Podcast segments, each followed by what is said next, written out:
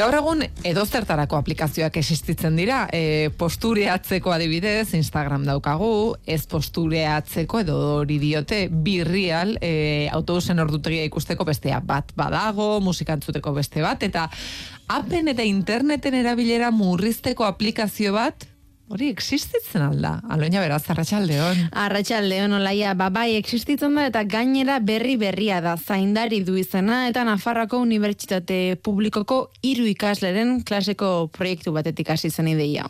Xavier Erro zaindari, eh, aplikazioaren sortzaileatako bat, arratxaldeon. Arratxaldeon. Eta zorionak. Mi esker. Xavier, konta iguzu, zein da e, aplikazionen helburu nagusia? Bueno, ba, elburu nagusia nolabait e, gurasoi laguntzea da, ez? Ba, seme alabaik daukaten e, harremana, ba, teknologia berriekin, ba, osasungarriagoa iz, e, izaten, ez? Edo, edo egiten.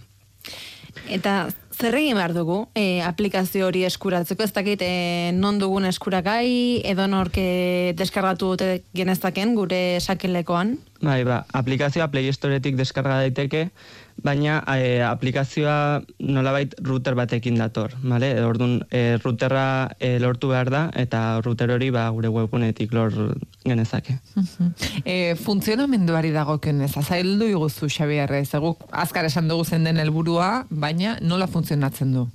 Ba, funtzionamendua oso simplea da. Ba, routerra erosi eta lehenengo urratsa nolabait etxean instalatzea da, hau da, etxean jada dagoen routerran konektatu, vale? Eta urrengo pausa izango zen, ba, Play Storetik, lehen aipatu dugun bezala, ba, aplikazio instalatzea. Eta hortik ja, e, e, ja konfiguratzen aldugu. Hau da, e, familiak ide bakoitzeko profil bat sortzen aldugu, vale? Eta hor konekte, e, routerrera dauden e, konektatutako gailuak, ez lehitzen alditugu, ba, e, perfil por, edo perfil horietara. Eta orduan perfil horietan ba politikaz berdinak konfiguratzen alditugu.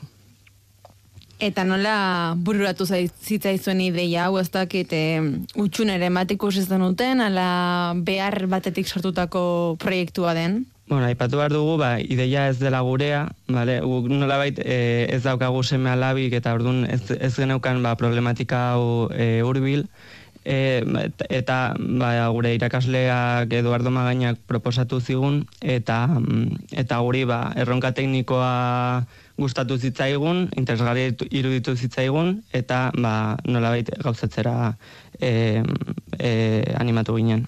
E, teknikoki orduan interesgarria egin zitzaizuen, ze zer nolako teknologia garatu behar izan duzue? Ba, bueno, e, alde batetik nolabait e, routerra e, gestionatzeko edo e, aplikazioa, ez? Eta beste alde batetik, ba, routerra horren barruan e, funtzionatzen duen e, softwarea, ez? Nolabait, ba, ba e, analizi hori egiteko edo. Ez, ba, ze, ze, aplikazioak, e, ze aplikazioak erabiltzen diren, zenbat denbora erabiltzen diren, ba, nolabait, datu horiek prozesatzea, ba, reporte, reporteak egiteko edo. Azken emaitza kontatu iguzu zein den, routerra etxean bestaren ondoan jartzea eta aplikazioare deskargatzea, baina azken emaitza hori iritsi arteko urratsak eman behar izan dituzuen pausoak zeintzuk izan dira? Ba, bueno, ba, lehenik eta behin, ba, garrantzitsuen iruditzen zitzaizkigun oinarrizko funtzioak definitu genituen, eta e, ba, bueno, hau startupen munduan e, MVP deitzen dena edo produkto minimo viable eta ba, horiek definituta gero garatu, vale? lanak antolatu zein hiru gara eta ba, ba, azkenik ba, alderdi komertziala garatzen hasi ginen, ez? Nola bai, nola, nola saldu eta eta bar. Eta teknikoki zen izan da oztopo nagusia? Teknikoki ez topo nagusia, ba, ba batez ere nolabait nola, nola detektatzea e, erabiltzen ari diren e, beste zerbitzu, e, bueno, erabiltzen ari diren zerbitzuak, hau da. Guk ikusten dugu nolabait bakarrik trafikoa, vale? Zeren, e, baina hortik e, detektatu behar dugu nolabait zenbat denbora e, erabiltzen ari den aplikazio bakoitza bakarrik sortzen duten trafikoa ikusiz, ez? Zen azkenean routerrean funtzionatzen du logika guztia. Berez, e, publiko osoak erabili dezake, baina baduzue, ez da zuen hartzaia nahiko identifikatuta, gehien bat e, gurasoentzako e, bideartutako proiektu bada ez zaindari aplikazio hau.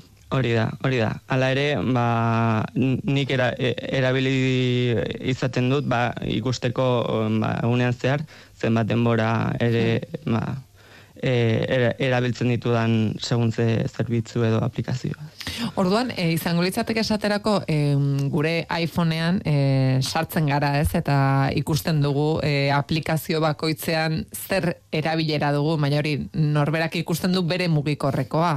E, zuen zaindari aplikazioari esker, e, gurasuek jakingo dute euren seme alabek ze aplikazio erabiltzen dute zenbat denbora? Hori da, azkenean, e, e, ba, routerrera konektatu dauden edo zein gailuen erabilera ikusten alda. Ordan egin dezakete kasi lehiaketa bat, ez? E, seme alabe gurasoi ere aurpegiratu diezaiekete, baina zuk ere hau asko erabiltzen duzu. Bai, bai, azkenean, ba, hori, ikasterakoan eta, ba, e, azterketa garaietan, ba, ikustea zenbat erabili dugun segun zerbitzu, ba, ba, inter, oso interesgarria da. E, Xabier, labetik atera berria da aplikazioa, baina erabiltzein aldetik momentuz nolako feedbacka jaso duztu, eh? Bueno, momentuz, e, ba hori, e, esan duzun bezala, e, merkatura orain dela gutxi atera denez, ba ez dugu feedback askorik izan, vale? bai, izan dugu ja e, bi bilera e, e, interesatu direlako e, hemen Nafarroako e, operadora bat jarri nahi duela bere bere nolabait zaindari bere routerretan. Eta gero e, e, elkarte bat ere e, e, nolabait e, ere interesatu da. Eta e, nolabait bueno ba, e, aukeratu ditugun nolabait e, ezaguarri horiek badirudi e, ongi, osa, ongi aukeratu ditugula, interesgarriak e, suertatu direlako. Orduan, momentuz feedback ona bai, eh, esango nuke. Bai, zebururatzen ari zait, behar bada, eh, hainbat enpresa ere interesatuak egon daitezkela, horrelako eh, zerbitzu bat eh, jartzeko uren bulegoetan esaterako? Bai, baliteke, baliteke.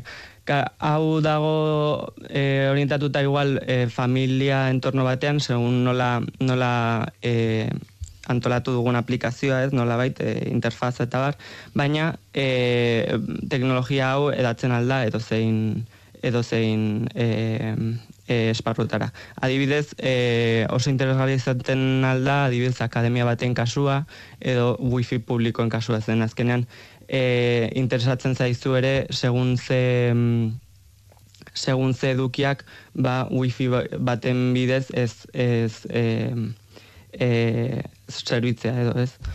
E, Orduan, ira, iragazte e, hori nolabait e, erabil, izatea. Lehenengo aldia da horrelako proiektu bat garatzen duzuena? E, ba, bueno, beste proiektu batzuk e, garatu ditugu, baina igual hau da e, karakter komertzial gehiena hartu duena, ez? Bai. Eta e, telekomunikazio teknologietako graduko ikasleak zarete, oraindik oso gazteak zarete, baina oraindik ez dituzu zuen ikasketak amaitu. E, proiektu honekin, bide berri bate zabaltzen zaizue? Bueno, orain, oraindik igual goiz, goiz da ez, bide berriak irekitzen zaizkigula esateko, baina e, egia da gauza berriak ikasi ditugula, eta seguren, seguru etorkizunean ba, baliagarriak izango zaizkigula, ez. Beste bikiderekin batera aritu zara esan diguzu iruren lana dagoela hemen atzean, e, bai, lan talde bezala jarraituko duzu elkarrekin lanean? Bai, bai, bueno, ideia da ikasgaia maitu ondoren, ez, ba, proiektuarekin jarraitzea, orduan, ba, bai, jarraituko dugu iruro klanean, noski. Zetorkizune, Xabier, non ikusten duzu zure burua? Ba, ziur etorkizunean beste proiektu bat e, buruta, bururatuko zaigula, ez? Nola bait, baina momentuz ez zaindarirekin gaude e, atope, ez? Ba, Xabi Ederro, zaindari aplikazioaren sortzailea etako bat, eskerrik asko gurera gerturatzeagatik, e, eta e, ea sortea duzuen aplikazio honekin. Mi esker. Onda izan. Venga.